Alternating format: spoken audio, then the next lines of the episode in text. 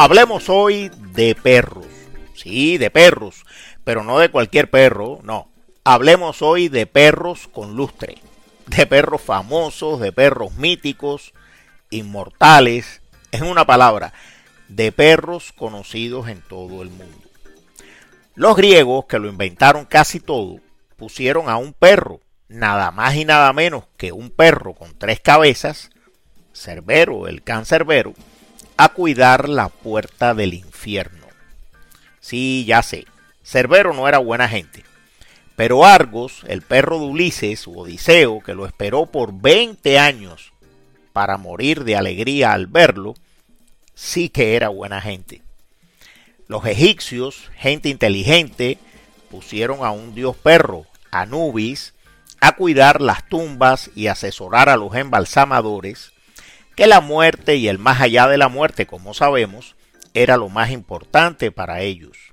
Les digo algo, los perros que sin proponérselo elevan y embellecen la vida del ser humano, suelen ser mejores en eso que los hombres, que proponiéndoselo no lo logran casi nunca. Pero bueno, esa es una opinión personal, así que continuemos. Miguel de Cervantes, un tipo observador, les dedicó todo un libro a los perros, El coloquio de los perros, publicado en 1613. Y Lope de Vega, uno de los grandes del teatro español, escribió El perro del hortelano, que ni come ni deja comer, en 1618. Exceptuando al hombre, el perro es por mucho el animal más representado en las artes. La lista de pintores y escultores, de Tiziano a Tiepolo, de Botticelli a Rubens, que han representado a perros, es por decir algo enorme. Y en la literatura ni que decir, el sabueso de los Baskerville de Conan Doyle, Colmillo Blanco y el llamado de la selva de Jack London, Ojos de perro azul de García Márquez, Indiscreciones de un perro gringo de Luis Rafael Sánchez, Los perros duros no bailan de Pérez Reverte, como me gusta ese libro. El hombre que amaba a los perros, de Padura y muchos más. No olvidemos las ciencias y el aporte y el sufrimiento callado de los perros. Los perros de Pablo, Balto, el distribuidor de vacunas, Olaika, Belka y Estrelka, los primeros perros, bueno, perras, en el espacio. ¿Qué me dice del cine y los cómics?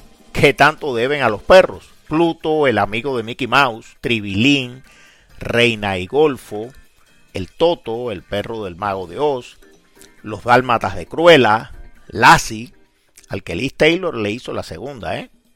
O Scooby-Doo, Snoopy, Frank, el cascarrabia de Men in Black, Beggy, la estrella de The Artist, y por supuesto Rin Tin Tin, que fueron en realidad más de uno, creo que fueron seis, en las 27 películas de la serie. ¿Han escuchado Hound Dog, cantada por Elvis Presley? O I Love My Dog, de Cat Stevens. ¿Sabía usted que Martha My Dear, del álbum blanco de los Beatles, está dedicada a la perrita de Paul McCartney? Cuando pueda, le invito a escuchar Callejero, cantada por Alberto Cortés ya me contará si se emociona. Ahora que las redes sociales mandan, tenemos a Piper, a Magnus, a Pepa de España, a Bu, que hasta su muerte en el 2019 tenía 16 millones de seguidores. Bueno, y a Hugo el Chulo, que todavía no tiene tantos, pero va camino de eso. Luna, Sophie, Fiona, Mia, Lola, Blue y Guio cada uno con su personalidad propia, no son tan conocidos en realidad, pero son los perros entrañables de mi mundo real, y por eso los menciono aquí. Y como hay que terminar, terminemos con un breve homenaje a Chico, la estampa de la fidelidad. Un perro, bueno, ahora la estatua de un perro, que nos trae a la mente aquello de que cuanto más conozco a los hombres, más quiero a mi perro.